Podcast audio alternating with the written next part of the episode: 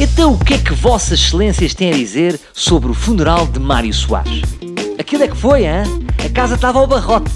Acho que foi a primeira vez que eu vi à porta do Cemitério dos Prazeres uma placa a dizer esgotado. Bom, por falar em pessoas que também estão habituadas a encher salas, o meu próximo convidado de hoje é um novo humorista muito engraçado que vocês merecem conhecer: Carlos Coutinho Vilhena. Estávamos no verão quente de 2012, quando um jovem visivelmente embriagado me abordou na casa noturna Urban Beats, dizendo que um dia também iria ser humorista. E hoje aqui estás, a ser entrevistado por mim. A minha pergunta é: sentes-te muito feliz ou sentes que devias ter acabado o teu curso? Uh, sinto realmente que devia ter acabado o curso, porque isto pá, não se faz, não é? Sobretudo, faltam-me menos cadeiras do que a ti, não é? A ti pá, faltam de sete, a mim faltam-me três. Faltam-me duas cadeiras. Ah, faltam, pronto, então a mim faltam mais. Mas Lembras-te dessa noite? Lembras de, de me ter abordado completamente alcoolizado no Urban Beach? lembro, lembro, lembro.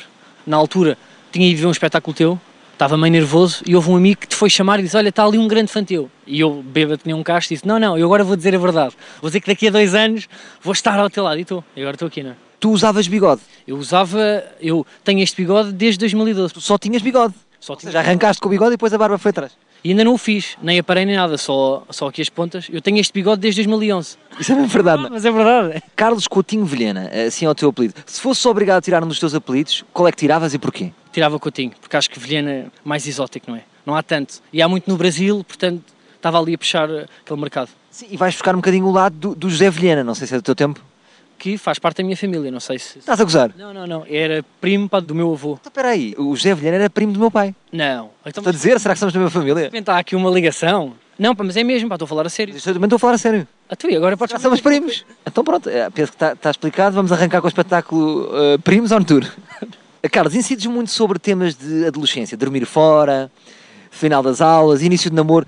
Tens noção que estás a a apontar para o mesmo target do que o Kinder Delice? Sentes-te confortável com isso? Ah, sim, é é um target que eu gosto, é isso. E David Carreira, ah, estamos muito, o mesmo público, vê-se até que são as mesmas caras e eu estou a apostar nesse mercado por- porque é um mercado para quem investe mais em espetáculos ao vivo. Não sei se tens essa noção, Não tenho essa noção, não tenho essa noção. mas é, o mercado do Kinder está muito forte. Já estudaste. já, já. Vais ser o rosto da Kinder.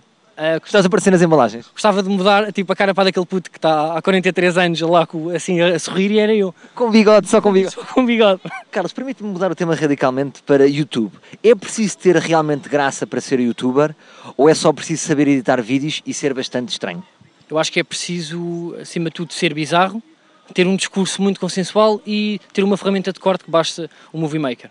A tua série de sketches eh, e depois o teu espetáculo a solo chama-se Bom Vivan. Consideras-te mesmo um bom vivan ou às 11h30 estás com uma mantinha a, a beber um chocolate quente na cama? Não, eu sou, eu sou zero bom vivan. Se houvessem 14 pessoas, eh, tipo em Lisboa, que podiam usar o nome para bom vivan, estavam muito mais fortes que eu, porque eu sou das únicas pessoas pá, em Lisboa que não tem. Eu sou, sou muito pouco bom vivan, pá. Bebo pouco, eh, estou em casa 11h30, pá, estou em casa, tipo, estou a ver tipo Netflix, pá. Não sei se um bom vivan vê Netflix, tipo às 11h30, não é? Já tiveste com a tua mãe e chamaram-te Bom Vivan? Não, tipo, isso nu- tipo, nunca fui, eh, tipo, abordado com pais. Ah, Portanto, os teus pais ainda pensam que, que Quer dizer- estás perdido. Quer dizer, tipo, fui uma vez na praia e o meu pai achou, tipo, que era um amigo, pá, de longa data.